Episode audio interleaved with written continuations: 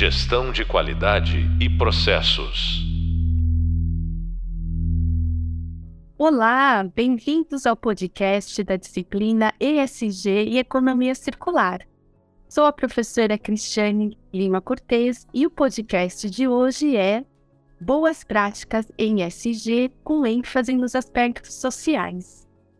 Para falar sobre este assunto, nossa convidada é Vanessa Urbanejo Romero, gerente de sustentabilidade da Via. Vanessa é graduada em Comunicação Social Marketing, com MBA em Marketing e especialização em Stakeholders e ESG. Tem mais de 25 anos de experiência profissional, atuando em áreas relacionadas ao negócio e corporativos experiência com treinamento e desenvolvimento organizacional, educação corporativa, consultoria, sustentabilidade, diversidade e inclusão. Já trabalhou na Natura, foi empreendedora e consultora. Vanessa, muito obrigada por você estar aqui para essa conversa. Obrigada, Cris. Eu que agradeço pela oportunidade. É um prazer enorme poder aqui bater esse papo com você, trocar um pouco aí das nossas experiências. Muito bem. Nossa, para os nossos alunos vai ser de uma riqueza, assim, imensurável. Então, para começar, eh, Vanessa, como que é a governança para a sustentabilidade? Lá no, no, eu falei na empresa, mas acho que no grupo, né? Como que vocês fazem isso lá na Vini? Ah, legal. Deixa eu contar um pouquinho. A gente fez uma política de sustentabilidade, né? Então, criar um documento em que a gente formaliza o nosso compromisso uh, com, a, com o tema, né? O nosso compromisso, o nosso desejo, nossa visão é sermos referência em sustentabilidade no varejo brasileiro. E como que a gente gostaria de fazer isso, né? A partir do comprometimento com a economia circular de baixo carbono, com a questão da diversidade e inclusão e também pelos demais aspectos do ESG. Então, esse documento ele traz aí grandes linhas, as diretrizes dos diversos temas relacionados à sustentabilidade, é, né? Então, temas como direitos humanos, como saúde e segurança, mudanças climáticas, entre outros.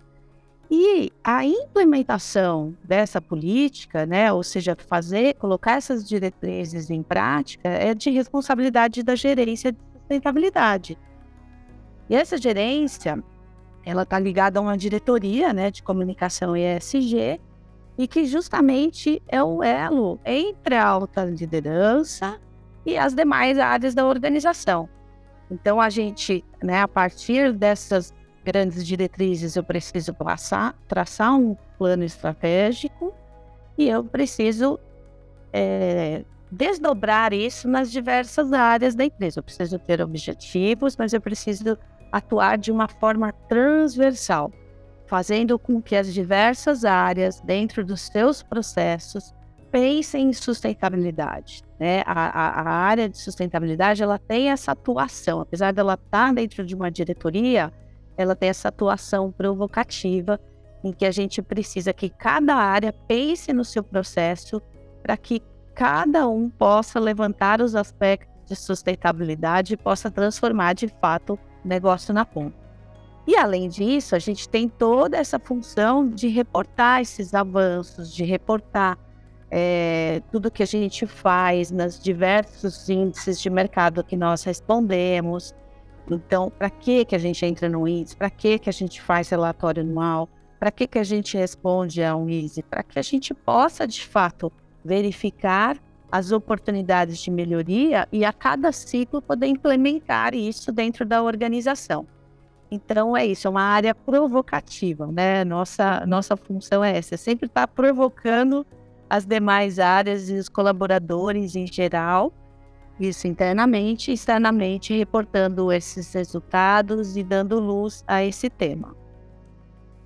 Muito interessante, né? Isso dia a dia realmente não deve ser fácil, né, Vanessa? né? Porque as áreas são muito diferentes uma das outras, as pessoas também, né? Tem toda essa questão da cultura da empresa. Você já comentou com a gente alguns temas, né, que a, que a trabalha e como que vocês chegaram a esses temas, né? A gente comentou muito com os alunos a importância, né, da construção de uma matriz de materialidade, da priorização dos temas, porque nem todos que são levantados a empresa dá conta, né, de colocar em prática. Então, como que vocês fazem esse processo? Conta um pouco para nós.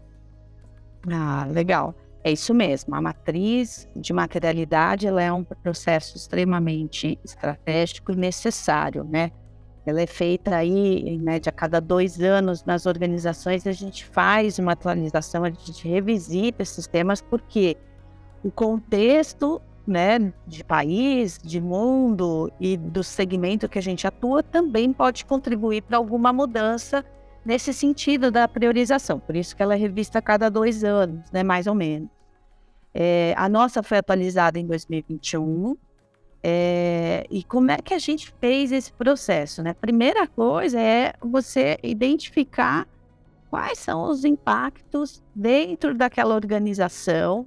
Então, você olhar tanto internamente para os seus desafios, para os seus processos, como no setor. Né? Os setores são diferentes e apesar de alguns temas de sustentabilidade eles é, serem transversais, dependendo do setor, você tem mais sensibilidade para um tema, tem mais urgência para um tema do que para outro. Então, por isso que o primeiro passo da matriz é isso: é você olhar internamente, olhar o seu planejamento, olhar os seus desafios, os seus dados e olhar também para o setor que você atua, para os demais players. Isso é super importante. E aí, depois disso, você vai ah, consultar os seus stakeholders para que você possa também saber para todas as pessoas que estão ali fazendo contato com você, sejam eles investidores, pessoas da comunidade, clientes, colaboradores, pessoas do setor, especialistas de mercado, é, ou seja, o maior público possível para que você vai, ou por meio de entrevistas, ou de painéis, ou de pesquisa, você vai também uh, captando essa percepção deles sobre né, a sua organização. E aí, depois disso, você analisa esses resultados, então aquilo que você viu, mas o que os seus stakeholders é, trouxeram para você de priorização e elabora uma matriz. E aí você tem os temas que apareceram nessa deste processo e junto com a liderança uh, interna da empresa que tem essa visão de longo prazo do planejamento estratégico, a gente faz a priorização desses temas. Então, aqui na nossa matriz, nós tivemos a priorização de oito temas, né? Então, o que eu posso até falar aqui de forma geral, que acho que é bacana, que talvez a gente possa depois tratar um ou outro, mas a gente, quando fala do varejo, né, a gente fala de ecoeficiência operacional, e o varejo tem muito essa questão de resíduos e energia. Né? Nós temos muitas lojas, então quando você tem pontos de vendas, você tem que cuidar do resíduo, você tem que cuidar da economia de energia. Ah, e também mudanças climáticas. Então, no eixo mais ambiental, tem esses dois, dois temas prioritários. Ah, na parte mais ligada ao social, a gente tem toda uma questão de diversidade, inclusão e bem-estar no ambiente de trabalho, né? Então, seria o terceiro tema. E depois a gente tem alguns temas que estão ligados ao negócio mesmo, né? Então, acessibilidade financeira, governança ética e transparência, inovação e tecnologia com foco no cliente, segurança e privacidade de dados, que é algo que tem sido aí muito colocado em diversos setores, né? E cadeia de valor responsável. Então são oito temas, né, que a gente conseguiu ter priorizado a partir desse processo que foi feito na nossa última matriz de materialidade. Muito bom. E desses temas aí você tem que desdobrar, né, nas ações, conforme você já comentou conosco né, no começo da nossa conversa. E dentre esses temas, né, os quais sociais que você gostaria de contar para gente, né, alguma ação que, que você tem feito, algum resultado relevante que você já possa contar para nós. A gente é, entende, né, que com a pandemia, né, esse olhar das empresas para os aspectos sociais ganhou um novo peso, uma nova importância, né? Foi totalmente assim revisitado, né? A gente tem sentido muito isso. Então conta pra gente se aí na tua empresa também aconteceu isso e Compartilha conosco o que, que você puder de mais relevante aqui para nós. É, assim, os, os, aspectos sociais, eles se tornaram, né, realmente, acho que eles eh, ganharam visibilidade, mas ele é um aspecto sensível no nosso segmento, né, porque a gente ali no varejo uh, tem uh, uma responsabilidade muito grande com pessoas, então havia uma organização que tem mais de 40 mil colaboradores, né, mais de 100 milhões de clientes, então, é, quando a gente fala de pessoas é um grande desafio. E por isso que ali, na nossa materialidade, tem essa questão de diversidade, inclusão e bem-estar, é, saúde e bem-estar, né, das pessoas. E o maior desafio é esse, assim, como é que eu aumento essa diversidade, como é que eu promovo a inclusão, né? Porque eu preciso gerar e ter a diversidade no meu quadro de colaboradores, eu preciso ter a diversidade na minha loja para que os nossos, nossos clientes se reconheçam nela e possam sim adquirir nossos produtos e serviços. Então, é, o aumento da empregabilidade das pessoas com deficiência, por exemplo, o aumento das, do número de mulheres e negros em cargos de liderança, são desdobramentos dessa matriz de materialidade que está no nosso plano estratégico. Então, a gente, por exemplo, firmou uma meta de aumentar o número de pessoas negras e de mulheres em cargos de liderança. Isso tem sido um movimento bem uh, forte que a gente tem feito, além de outros movimentos para que essa diversidade ela possa caminhar. Né? Então, tem toda uma questão de adesão a compromissos públicos tem todo um trabalho de sensibilização que é feito tanto para as pessoas como para as lideranças, quando eu falo dessa questão de diversidade e inclusão. Tem uma série de programas de capacitação, aceleração que a gente pode fazer para que a gente é, internamente é, possa acelerar essa, esse aumento de mulheres negras em cargos de, de liderança. Tem todo um trabalho de promoção de acessibilidade física e digital então, tem todas essas iniciativas que são desdobramentos aí de ter priorizado esse tema na nossa matriz. É, e também quando eu falo de social, tem um trabalho grande que a gente faz por meio da fundação.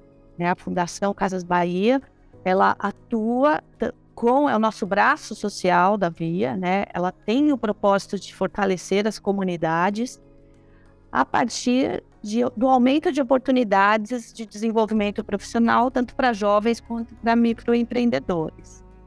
Então, a gente tem também essa atuação dentro da comunidade, apoiando iniciativas de organizações que promovam, então, o, o, o aumento da oportunidade de trabalho e renda dessas pessoas, né? tanto de jovens quanto de, de microempreendedores. Então, em, em, grandes linhas, acho que tem essas, é, no aspecto social, tem isso, para dentro da organização, todo um trabalho de diversidade e inclusão, e para fora da organização, na, na comunidade, essa parte é, do, de atuar, aumentando as oportunidades de trabalho e renda. Muito bem. E Quais que são, assim, os maiores desafios, né, que você tem encontrado com o gerente de sustentabilidade da Via, que é uma empresa, né, que tem essas grandes marcas, né, de varejo, mas também tem outros negócios, né? A gente até elencou aqui, né, o Banqui, Partira e outros, né? Entrega, logística, né? Como que tem sido isso, Vanessa? É, esse é um grande desafio, Cris, porque o varejo é um segmento que ele é muito veloz, é muito intenso, né? Então, é, a, a, gente está sempre antenado e sempre uh, olhando as oportunidades de mercado para atender o nosso consumidor. Então, quando a gente fala né, ali da, da logística, está investindo, está mudando, está adquirindo outras organizações, do banco que é ter uma fintech para que possa aumentar a oferta de serviços financeiros. Então, tudo isso acontece de forma muito rápida. E aí, como sustentabilidade, o desafio é justamente esse: como é que eu chego com esses temas, como é que eu levo essa mensagem para 40 mil colaboradores que estão nessas estruturas diferentes, né?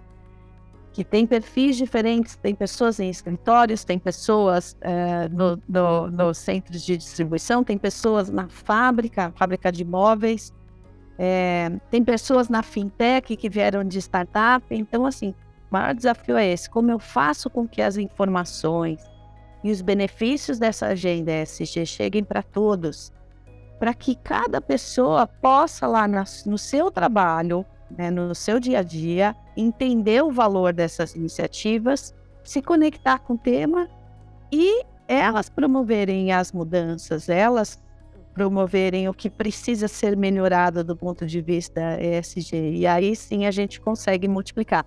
E mais, como que elas conseguem, quem está na ponta, levar isso para o consumidor, né? Qual, qual que é a vantagem disso, né? Quando, por exemplo, a gente está falando hoje de loja, quando a gente tem um tema que a gente trata bastante, né? Que é, puxa, uh, eu tenho um coletor de eletroeletrônicos na, na loja. Uh, isso é um valor para o seu consumidor, então divulgue isso que ele pode descartar corretamente uh, que uh, esse material vai ser tratado e não vai ser descartado em qualquer lugar. Então, eu dependo das pessoas para que essas mensagens cheguem a todos. Então, acho que esse é o maior desafio, Cães. Com certeza. E dentro desse desafio, né, como você, então, trabalha a comunicação? Que instrumentos você usa? Que estratégias que você tem? porque essa comunicação também ela precisa ser diferenciada, né, com esses vários stakeholders, com público interno, público externo.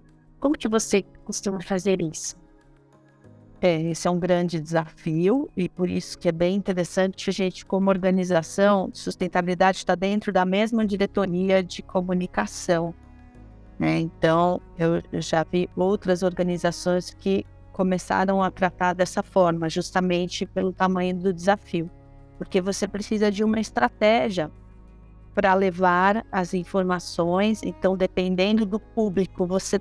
É, a, a gente no, na sustentabilidade corporativa é cheio de, de é, sigla, uma série de indicadores, que se a gente chegar dessa forma lá nos diversos públicos, não ninguém vai entender nada, ninguém vai nem se importar com isso. Então, é, esse é o desafio da estratégia de comunicação. Como é que eu faço uma comunicação que ela é, internamente possa ser desdobrada nos vários públicos, e aí eu tenho que ser simples, eu tenho que ser prático e eu tenho que ser muito concreto. Eu tenho que associar com o que a pessoa está vivendo ali na ponta. Né? Então, se é uma questão de energia, como que eu vou falar para ela que ela contribui com a economia de energia? Se é uma questão do, do coletor que impacta o, o cliente, como é que eu falo para ela que o cliente vai ver valor nisso? Então, é, essa é a parte interna. E a externa, e, e, aí a gente tem diversos né, canais de comunicação, tem rede social interna, tem uma série, para cada público você utiliza uma ferramenta específica tem muito do, da, do desdobramento da liderança. A liderança é, é, é fundamental para que essa mensagem seja passada, seja é, solidificada no tempo. E externamente, a gente tem aí todo um trabalho relacionado aos nossos, um trabalho institucional, porque aqui na Via a gente tem a marca Via e tem a marca que conversa com os clientes, né? Que a Casas Bahia e o Ponto, conversa com os clientes e havia conversa com, com os clientes e com outros stakeholders, como os investidores, por exemplo, com especialistas de mercado. Então, tem todas essas plataformas, redes sociais, sites, é, a própria divulgação de resultados, né? todo esse arcabouço para que a gente possa atingir essas pessoas.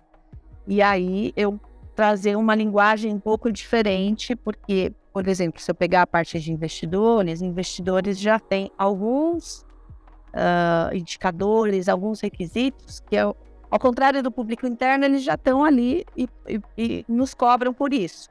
Então, é uma estratégia de comunicação bastante complexa, que precisa ser pensada e muito trabalhada ao longo do ano.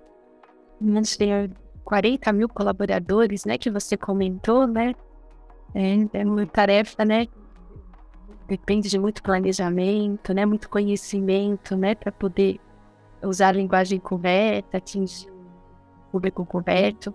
Vocês fazem relatório de sustentabilidade, Denise? Sim, fazemos sim, fazemos o, o relatório anualmente. Ele é divulgado no, no segundo TRI, né?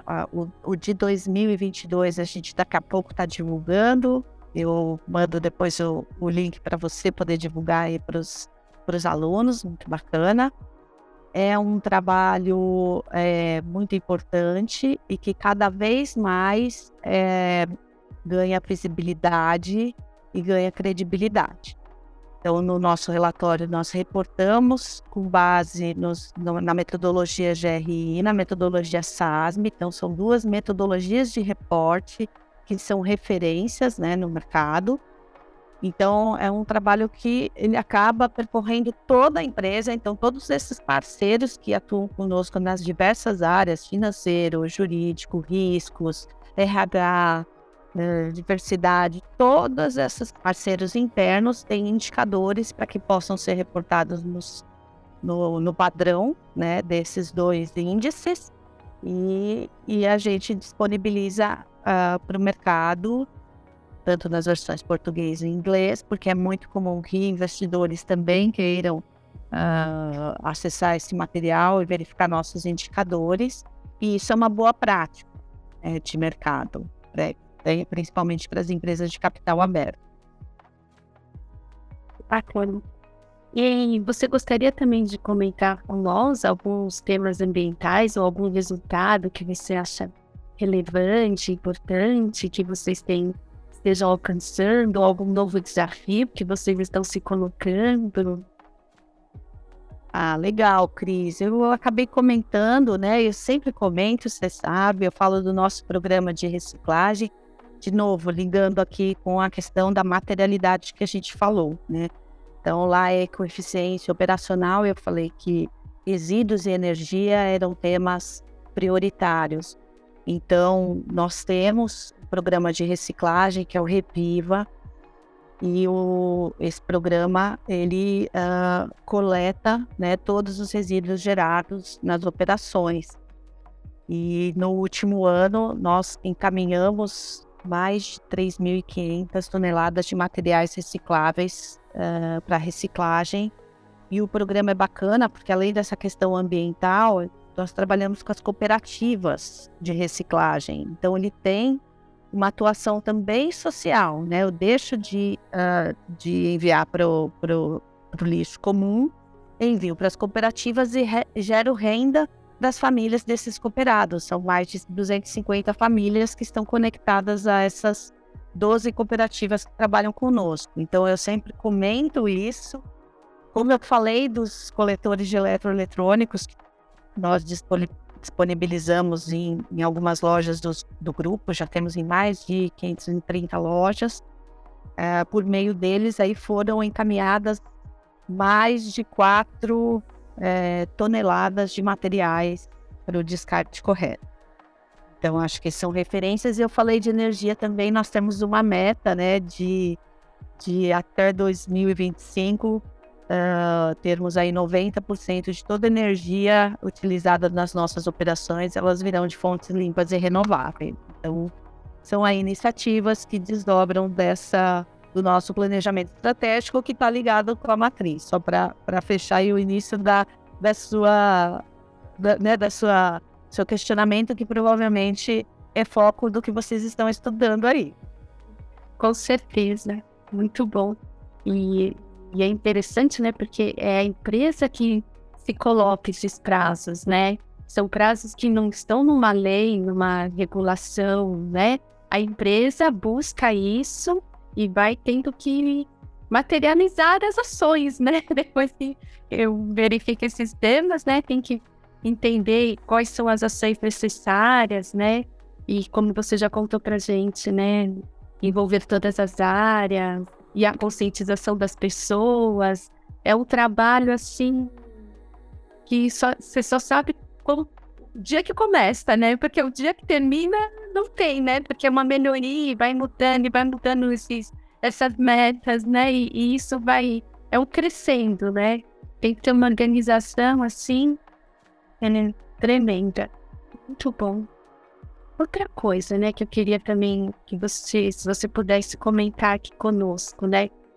Você, você atuou, né, em áreas de empresas, indústria mesmo, né, prestou consultoria também para uma série de organizações. E agora você está nesse negócio que o maior foco mesmo é o varejo. Você poderia, assim, contar para gente, né, na tua experiência, quais são os, os desafios que são muito diferentes de um para o outro? Ou você acha que tem mais semelhanças? Comenta isso conosco, porque é uma coisa que às vezes os alunos têm dúvida, né? Se eles precisam fazer uma especialização para atuar no tipo de empresa X. Até como que você vê isso? É, eu, eu tenho alguns, é, sim, acho que tem segmentos uh, que uh, trazem desafios muito diferentes, né? Até por isso que o processo da materialidade considera essa análise setorial, porque é fato. Então, é, quando você fala dos temas de governança, por exemplo, eles são mais uh, transversais, né? Independente do segmento, tem toda uma questão de ética, de transparência, de relato das suas informações, de reporte para os seus investidores e demais públicos que todo mundo tem que seguir. Mas quando você fala, por exemplo, de segmento, o setor do varejo ele não tem um processo produtivo. Né? Ele não está, por exemplo, como outros setores que têm uma, é, que atuam diretamente ali na extração de matéria-prima, que então tem uma, uma questão ambiental muito forte. E sim, aí você precisa de uh, uma, um foco maior, uma priorização maior nessa questão do impacto ambiental. Ou você está dentro de um setor da indústria que a matéria-prima principal para a sua produção é a água. Então você tem um desafio gigantesco, não só para a questão da, da água, como da escassez, como da crise, da mudança climática, acaba sendo mais diretamente impactado ali no seu negócio. Mudança climática é um negócio que afeta todos os segmentos, não tem como. Mas quando você tá, trata de um processo produtivo, que a água é o principal, e você está, por exemplo, ali num ano em que você sabe que você vai ter escassez de água porque não tem chuva, é muito alarmante, né? Tá muito ali, influencia muito os riscos do seu negócio. Ali no varejo, como eu falei, né? Diferente da indústria, eu acho que é a questão das pessoas, né? Nosso desafio é, gente, como que eu cuido das pessoas, como que eu cuido dessa massa de colaboradores que acessam os meus consumidores em diferentes áreas e estruturas. Então, é isso. E como que eu atuo na sociedade também porque quando eu falo de pessoas, é isso. Então, como que eu também aumento as oportunidades de trabalho e renda das pessoas, para que eu inclua cada vez mais pessoas na sociedade. Então, acho que esse é o principal do varejo. Quando eu falo aí das pessoas, ele é diferente aí dos demais nesse sentido. É a prioridade, né? Sim. A indústria, né, ela muitas vezes tem uma unidade, duas, três, cinco, né? Quando muito. E ela fica muito preocupada com as pessoas do entorno, né? Da vizinhança. Então ela sempre tem uma preocupação muito grande assim. Já o, o varejo, né? Tem centenas de unidades em todos os territórios, né? Então são preocupações é, diferentes mesmo, né? E, e a gente vê que que, que não tem nem como. Não tem um curso né, que vai ensinar né, isto para o setor X ou Y. Né? Eu acho que são essas. É a vivência, né, no primeiro momento, que vai te dando esse jogo de cintura também. E o que você comentou, né? Essa análise da materialidade é fundamental mesmo, né? Porque as empresas não vão saindo fazendo o que acham bonito ou que o gerente de sustentabilidade prefere, né? Não é nada disso, né? tudo tem um contexto, tem um porquê estar fazendo aquilo. Então eu tenho falado muito isso, né, nas aulas com com os alunos esses, esses aspectos, esse entendimento, né? Essa visão que tem que ter do todo, né? Não pode ser uma, uma pessoa com uma visão limitada, que só enxergue ali, não, né? Tem que ser uma visão macro, tem que ter um conhecimento, né? Esse conhecimento tem que ser atualizado, tem que estar antenado nas notícias, né? Porque muitas coisas por legislação, muitas mudanças, então tem que saber o que pode acontecer, que mudança pode vir, né? Como isso vai impactar. Eu acho assim, eu sou suspeita para dizer, mas é uma área, né, assim, encantadora e que a gente vê realmente o quanto isso pode ajudar, né, melhorar a vida das pessoas e ao contrário também, né? Então é uma área assim, de muita responsabilidade, né? E aí, Cris, só um complemento. Essa, essa questão da, da diferença de segmento, ela é uh, refletida nos índices que nós respondemos, justamente por isso. Então, quem está atuando no tipo de um segmento de indústria está sendo mais cobrado por questões de legislação, por questões de impacto, por questões do entorno, como você trouxe ali.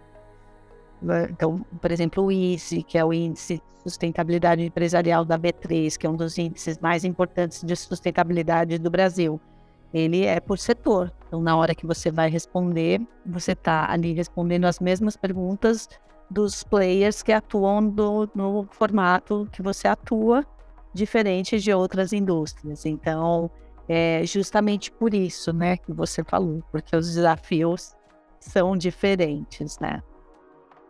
Exato. E mesmo essas questões, né, a indústria tem toda aquela questão do licenciamento, né, ambiental com as agências, né, estaduais. E o varejo já não tem essa questão, né? salvo um ou outro, talvez centro de distribuição, por conta de alguma atividade que vai fazer, ou algum visito que vai gerar, né? Mas as unidades, né, as lojas não têm, né? Então até esse relacionamento é diferente, né? Vocês têm que ter um relacionamento também com as prefeituras, né? Muito próximo, porque exigem, existem, né, regras, muitas que são municipais, e isso muda de uma cidade para outra. Então tem que ter todo um acompanhamento, né? Muito bom. E pensando agora, assim, né, saindo um pouco da empresa que você está hoje, assim, o que você tem visto, assim, nesses anos que você tem, né, de experiência nessa área? Como que você está vendo, assim, esse, se você está vendo, né, um progresso, né, nessas questões de igualdade racial e de gênero também, nos cargos de liderança das empresas, né? Você tem acompanhado isso? Qual é a sua opinião sobre isso?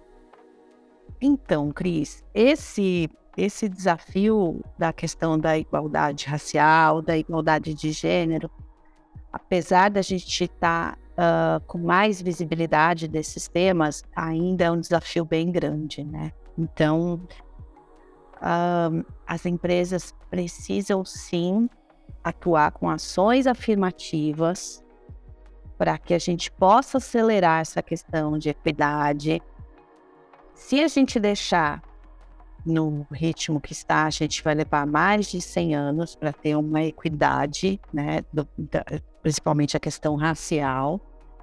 Então, o tema ganhou visibilidade, muitas companhias estão uh, colocando metas públicas e se comprometendo essas coalizões, esses compromissos públicos que nós nos associamos, nos ajuda nesse sentido, porque você vê, vê que é uma questão de muitas empresas. Temos mais homens em cargos de liderança, temos mais brancos em cargos de liderança. Então, a gente precisa de fato atuar. E, e é um ponto que é super polêmico, é, mas assim, a gente não pode atribuir a essa questão à meritocracia, né? É, é, nós temos problemas estruturais no nosso país e a questão racial é uma delas, né? Nós temos racismo, as pessoas assim, nós temos racismo, as pessoas sofrem discriminação, temos um apagamento histórico de toda a questão né, racial. Então, uma série de coisas que impedem que a equidade aconteça de forma natural. Então, por isso que a gente tem que, dentro das organizações, dentro das áreas de sustentabilidade, diversidade, recursos humanos, pensar em como que eu vou promover ações para minimizar isso, como que eu vou tirar essas barreiras para que eu possa incluir essas pessoas e fazer com que essas pessoas cresçam. Em muitas organizações, quando você olha a base, você tem uma equidade, é, né, uma paridade. Ah, eu tenho metade homem, metade mulher. Ah, tenho metade brancos, metade negros. Mas quando você começa a caminhar para os cargos de liderança, isso, isso começa a diminuir. E é esse o desafio. A gente tem que trabalhar com ações de capacitação, de é, tre treinamentos, de uh, programas de desenvolvimento para que a gente possa acelerar essa, essa agenda. Sim. E até programas né, de acolhimento, né? Quando esse, esse pessoal entra na empresa, né? Porque ele muitas vezes, ah, ele vem por uma vaga afirmativa, né? Pode ficar deixado meio de lado, né? Então, não pode, né? Porque ele faz parte daquele grupo, né? Então, eu, eu tenho ouvido também muitas empresas preocupadas com isso, né? Nesse acolhimento desses profissionais que, que vão chegando e que e tem, e tem que ficar, né? Porque não é só para chegar num número, agora já temos um número aqui, podemos publicar isso e vir as costas e tá tudo bem. Não, não tá tudo bem, né? porque faz parte de um, de um processo, né? E no, e no nosso que nesse, no varejo também, a gente vê também muito na, na relação de consumo, né? A gente vem até atuando, né, nessas questões contra essa, o racismo nessas relações de consumo, porque acontece muitas vezes, né, de um funcionário em relação ao cliente e inúmeras vezes do cliente em relação aos funcionários, né? A gente vê muitos vídeos nas redes sociais, assim, com coisas assim que você olha e fala assim, não, é possível que esteja acontecendo uma coisa dessa em pleno ano de 2023, né? né? Então, e a gente sabe né, que é, as empresas de varejo vêm também atuando muito nessa, nessa linha também, né? Nessa, de, de, de pensar nisso, né? Como melhorar essas relações para que todos, né?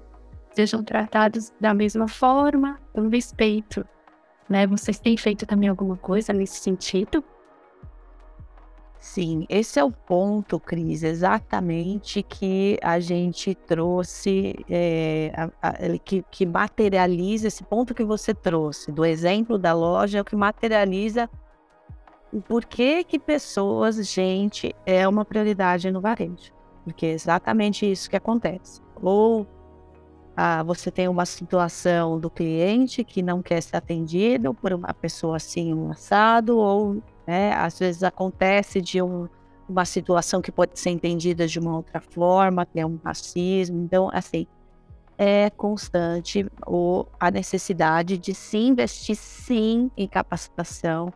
No último ano, a gente fez uma força muito grande junto com o time ali que atua na parte de riscos, compliance, uh, o time de diversidade e lançando um programa que chama Via de Respeito, né? Que é um programa para conscientizar, para promover todo o, o para combater qualquer tipo de discriminação, de assédio, de questões relacionadas a racismo. Então, um programa bem robusto que foi feito ao longo de todo o ano e que está se repetindo esse ano, justamente por isso. Você tem que falar, você tem que explicar, você tem que abrir espaço na sua agenda, você tem que colocar isso ali na liderança para que evite que essas questões aconteçam. Né? Então, não é, é guia que você tem que disponibilizar, é, é treinamento, é cartilha, é vídeo é, entrar na pauta de, de liderança da, da gestão, um esforço realmente de muitas áreas e muito constante para que a gente possa minimizar que essas questões aconteçam, porque, como eu falei, elas são estruturais no nosso país, infelizmente. Né? A gente, na semana passada, viu uma cliente açoitando um entregador.